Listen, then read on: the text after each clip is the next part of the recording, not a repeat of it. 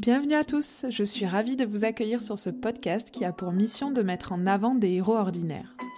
Les personnes que vous allez entendre ont décidé de se battre chaque instant dans un quotidien bouleversé par une maladie, un accident, un handicap ou une épreuve qui a chamboulé leur vie. Je m'appelle Pauline, je suis sensible depuis toujours aux histoires et parcours de vie atypiques et j'ai décidé qu'il était temps de mettre à profit mon accent chantant pour faire ce que j'aime le plus au monde partager et échanger avec des personnes remarquables et inspirantes. J'espère que ces témoignages vous aideront à mieux vivre vos petits et grands pépins. Pour ce dernier épisode de la saison 3, j'ai l'honneur de recevoir un chevalier sur le podcast. En effet, mon invité du jour, Philippe Aubert, a reçu en 2021 la médaille de chevalier de l'Ordre national du mérite. Ce n'est qu'une partie de son palmarès puisqu'il est aussi fondateur de l'association Rage d'exister et auteur du livre du même nom. En 2014, il a obtenu un Master 2 en sociologie et en 2015 un Master spécialisé dans les pratiques inclusives, ce qui lui permet aujourd'hui d'intervenir lors de conférences nationales et internationales. Et comme si ça ne suffisait pas, il est aussi président pour les questions sémantiques, sociologiques et éthiques du Conseil national consultatif des personnes handicapées. Bref, je suis très fière de vous présenter notre conversation. D'autant plus que pour pimenter le tout, Philippe n'a pas l'usage de la parole. Il a pourtant un message puissant à nous transmettre, alors, à cœur vaillant, rien d'impossible, nous avons relevé le défi de l'interview. Mais je n'en dis pas plus, je vous laisse découvrir mon extraordinaire conversation avec Philippe Aubert. Bonjour Philippe, je suis ravie de te recevoir sur le podcast et je tenais à te remercier car avant même de commencer à discuter, tu m'as déjà beaucoup appris. Avant de te rencontrer, je pensais être plutôt ouverte d'esprit et adaptable, mais si je dois être honnête, quand tu m'as contacté par mail pour participer au podcast, je me suis dit c'est génial ce qu'il fait, mais comment je vais faire pour que l'épisode du podcast reste une conversation spontanée, intéressante et conviviale pour les auditeurs? Puis je suis rapidement arrivée à la conclusion que si je faisais ce podcast, c'était avant tout pour donner la parole à des personnes qui ont un message à transmettre et qui sont dans l'action. Tout cela en dépit de leur handicap. Après cette courte hésitation, il était pour moi impensable de ne pas te laisser t'exprimer sur le podcast et je dirais même aujourd'hui que c'est un honneur de te recevoir pour relayer ton message. Donc merci à toi et tes accompagnants d'avoir pris le temps de préparer tes réponses. Alors j'ai lu ton livre, Rage d'exister, et plusieurs passages m'ont marqué, dont un où tu expliques que tu as participé à des missions humanitaires au Brésil et en Chine et monté une association lors du séisme en Haïti. Et tu dis C'est dans de tels moments que je forge mon identité, celle d'un homme qui entend donner autant qu'il est obligé de recevoir. Alors ma première question, c'est pourquoi c'est si important pour toi d'aider les autres? Bonjour Pauline. Merci pour ce temps pris pour venir jusqu'à chez moi. On a enfin réussi à faire cet enregistrement ensemble et j'en suis ravi. J'ai peu d'expérience de podcast, comme auditeur régulier, mais j'ai déjà répondu à d'autres podcasts. Et je vois bien comment cela peut aider des personnes qui s'en servent comme inspiration. Pourquoi c'est si important pour moi d'aider les autres? Rendre. C'est vraiment, je crois, le mot-clé de ma participation en aidant les autres. C'est lié à mon passé, à l'enfant, puis au jeune homme qui a beaucoup reçu des autres. Au vu de ma dépendance physique, c'est essentiel. Et, maintenant, je ne me vois pas que comme quelqu'un qui reçoit, mais qui a ce besoin, cette envie de donner à mon tour. L'autre point qu'il me semble important d'aborder, c'est, à mon âge, d'être en capacité de donner. J'insiste sur ce mot, donner. Je fais référence là à la théorie de Marcel Mauss, sociologue est généralement considéré comme le père de l'anthropologie française, entre guillemets, sur l'importance du lien social que permet le fait de donner. Je tiens à citer Alain Gaillet, l'un de mes professeurs en sociologie, à l'université de Nanterre, qui faisait partie du mouvement lié à Marcel Mauss, dont je parlais précédemment, sur le triptyque donner, recevoir et rendre. C'est lié à la vision pour l'avenir que j'ai à ce que j'appelle de mes voeux, comme société à construire ensemble, où nous, les personnes en situation de handicap, pouvons contribuer, en lien avec notre pouvoir d'agir et autodétermination. Je rêve du pouvoir donner à la société et contribuer, comme je l'entends. Alors avant de poursuivre, pour ceux qui ne te connaissent pas encore, est-ce que tu pourrais te présenter en quelques mots? En 2018, j'ai écrit un livre intitulé Rage d'exister. Je suis donc auteur et conférencier depuis. J'y raconte mon parcours scolaire et universitaire. malgré les épreuves de la vie à l'époque, j'ai également pu faire des études.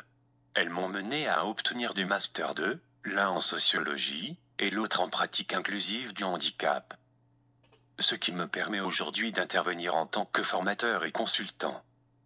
J'ai aussi obtenu un diplôme en action humanitaire et j'ai participé à des voyages à but humanitaire au Brésil et en Chine. De plus, j'ai également aidé à la construction d'une école primaire à Haïti suite au séisme de 2010. Pour ce qui est de mon handicap, il est lié à la paralysie cérébrale avec laquelle je vis depuis ma naissance. Même si, on peut le constater, mon cerveau est loin d'être paralysé. Ce sont plutôt des connexions de neurones qui ne sont pas développées et jouent sur les membres de mon corps. À quoi le sort a ajouté une inquiétose, le fait que je ne contrôle pas mes mouvements, à part la tête. Aujourd'hui, tu communiques avec moi grâce à une synthèse vocale à commande oculaire. Est-ce que tu peux nous expliquer comment ça marche? Oui, comme tu l'entends. Je ne peux pas m'exprimer à l'oral de façon classique. C'est pour cela que j'utilise une synthèse vocale. Elle fonctionne avec un logiciel sur mon ordinateur ou une tablette, logiciel que j'utilise avec mes yeux. Cela fait cinq ans que j'ai pris cette habitude pour mes interventions publiques. Au départ, j'avais un peu peur. Maintenant, je peux même m'exprimer en anglais avec un accent britannique impeccable. Tu as déjà un petit peu répondu, mais j'imagine que tu ne peux pas emporter ton ordinateur partout. Est-ce que tu as d'autres moyens euh, de communiquer? Si je ne peux pas emporter mon ordinateur, depuis juillet 2022, en accord avec la marque Tobii Dynavox, j'utilise une tablette qui est fixée à mon fauteuil par un bras adapté. C'est à la bonne hauteur pour mes yeux.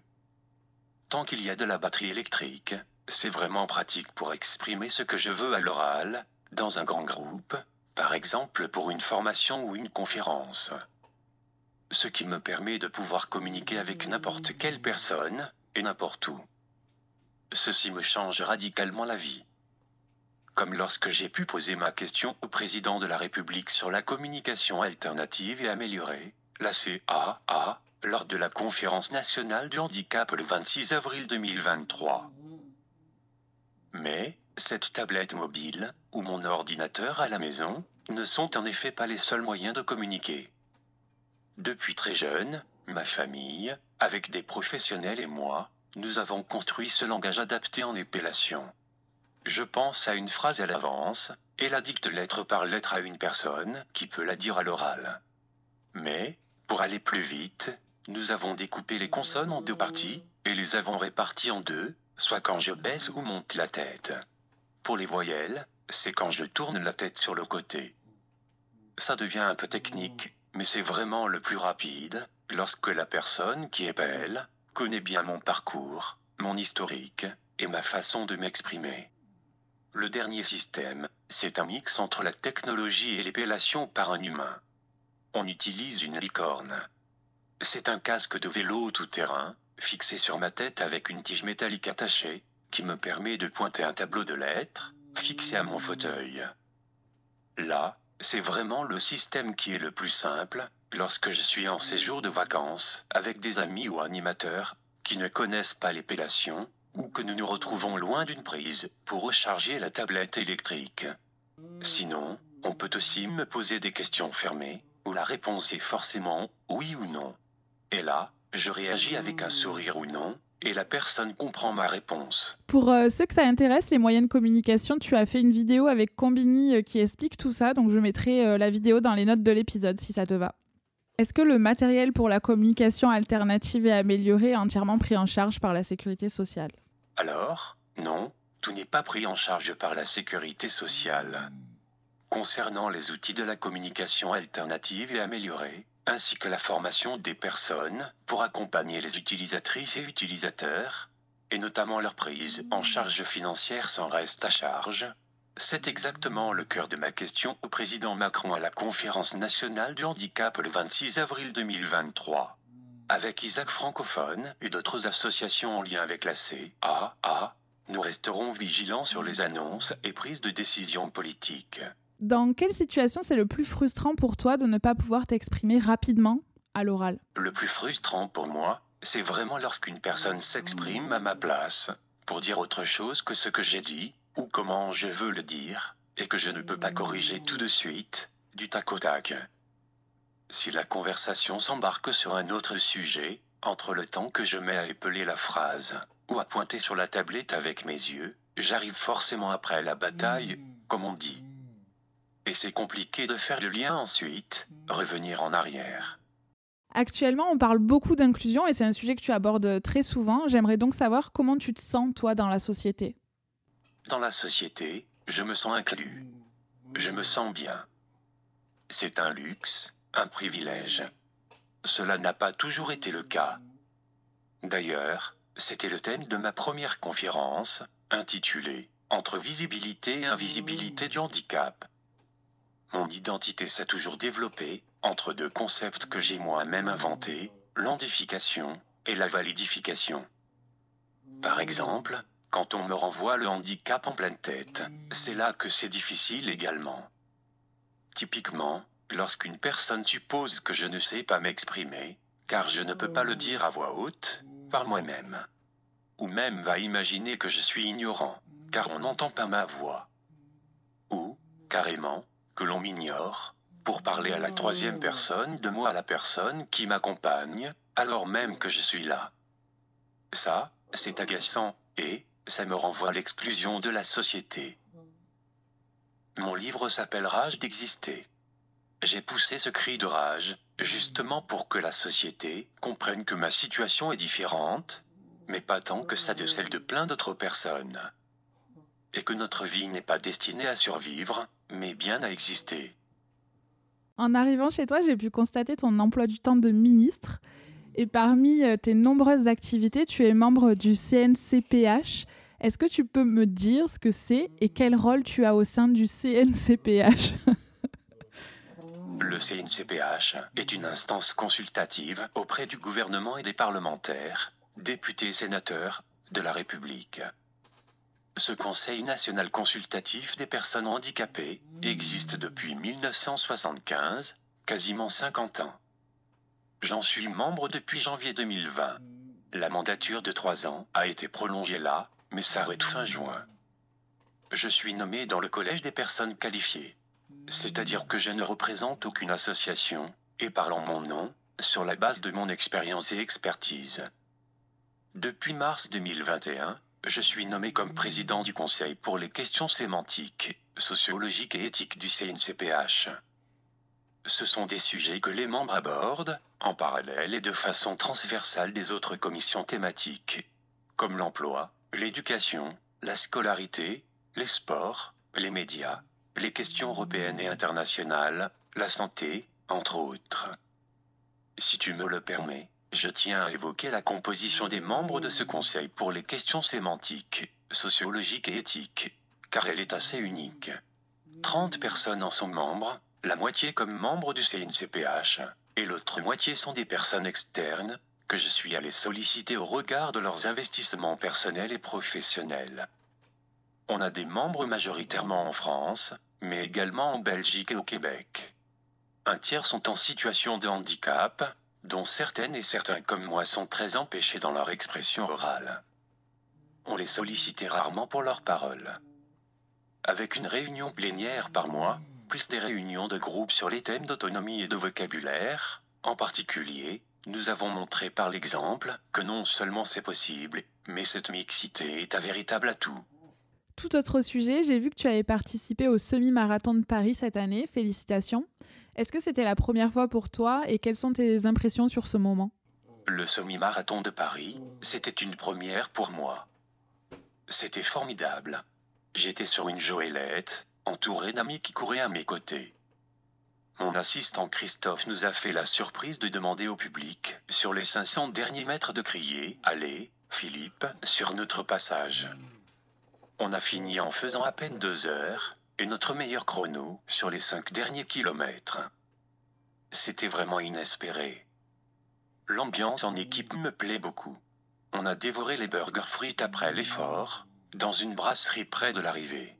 J'avais déjà participé à plein d'autres événements, comme plusieurs éditions des 20 km de Paris, déjà en joëlette, et entouré pareil d'une bonne équipe de personnes dites valides, pour courir à mes côtés, J'ai fait la Madjack, cette fameuse course en autostop, que j'ai faite en trinôme, avec un festival à l'arrivée. Je me suis aussi retrouvé à Pékin pendant les Jeux paralympiques 2008. Une de mes récentes idées folles, c'est de m'être inscrit comme volontaire aux Jeux de Paris 2024. On verra bien ce que ça va donner. Super, euh, j'y pense aussi euh, de m'inscrire comme bénévole, parce que les places sont tellement chères que ça sera moyen pour moi d'y aller. Donc comme tu me l'as dit, tu as fait beaucoup de choses. Euh, et si tu avais une baguette magique, qu'est-ce que tu as envie de dire au Philippe de tes 18 ans? Avec une baguette magique, j'aurais envie de dire au Philippe de mes 18 ans. C'est un peu galère là maintenant, mais ça va aller. Ça te paraît dingue, mais tu vas écrire un livre qui sera publié en français, puis en anglais et espagnol. Tu vas devenir un jour chevalier dans l'Ordre national du mérite. Et tu vas même envisager une thèse de doctorat. Le parcours est loin d'être fini. Ça n'est que le début. On arrive euh, aux questions de la fin. Est-ce que tu as un livre, un podcast, un film ou une musique dont tu as envie de nous parler? Un podcast C'est évidemment Pépin Podcast. Merci, merci. C'est tout? C'est fini? La réponse? Ok. Je m'attendais à autre chose, à un film. Est-ce que tu as une citation ou un mantra qui te motive au quotidien? Si ça fonctionne pour les autres, pourquoi pas pour moi? Est-ce qu'il y a un sujet dont on n'a pas parlé et que tu aimerais aborder? Plein. Je suis vraiment curieux du développement technologique des applications de l'IA, l'intelligence artificielle. Je m'étais déjà beaucoup intéressé au transhumanisme, depuis plusieurs années. La forêt, la nature, les communs avec un C majuscule, sont autant de thèmes intéressants. C'est pourquoi je participe avec mon père au projet Terre de métamorphose sur les enjeux environnementaux, climatiques et de société. De quoi es-tu le plus fier aujourd'hui? De voir briller les yeux de ma famille et de me dire qu'ils peuvent être fiers de moi. Qu'est-ce que tu as envie que l'on retienne de ton témoignage? J'ai envie que l'on retienne que j'existe, que je suis disponible pour des projets ensemble, que je suis présent sur les réseaux sociaux, mais également en personne, en vrai. Qu'est-ce que l'on peut te souhaiter pour l'avenir? On peut me souhaiter de trouver des sponsors pour mon voyage cet été 2023 au Portugal, une formidable aventure humaine à 30 jeunes, ou pour celui aux États-Unis, en octobre 2023 autour des soins dentaires adaptés spécifiques dans des universités américaines, mais également pour le colloque que je dirige et qui aura lieu en 2025 en Normandie sur le handicap dans toutes ses composantes. Quelle est la musique qui te touche le plus? La musique qui me tient à cœur, c'est le générique du film Jeu interdit. C'était une berceuse à l'internat quand j'étais tout petit. Cette mélodie me fait remonter tellement de souvenirs de cette période. Que merci beaucoup Philippe et merci à Christophe qui nous a aidé à communiquer aujourd'hui. Bon voyage cet été. et à bientôt. Peut-être à Toulouse. Chère Pauline, je te remercie beaucoup pour ce temps consacré. J'ai vraiment apprécié notre échange. Un petit mot à l'équipe qui m'a aidé à préparer les réponses. Salutations à toutes les auditrices et tous les auditeurs de Pépin Podcast. Merci beaucoup. À bientôt, Philippe. Merci à toi, à vous deux.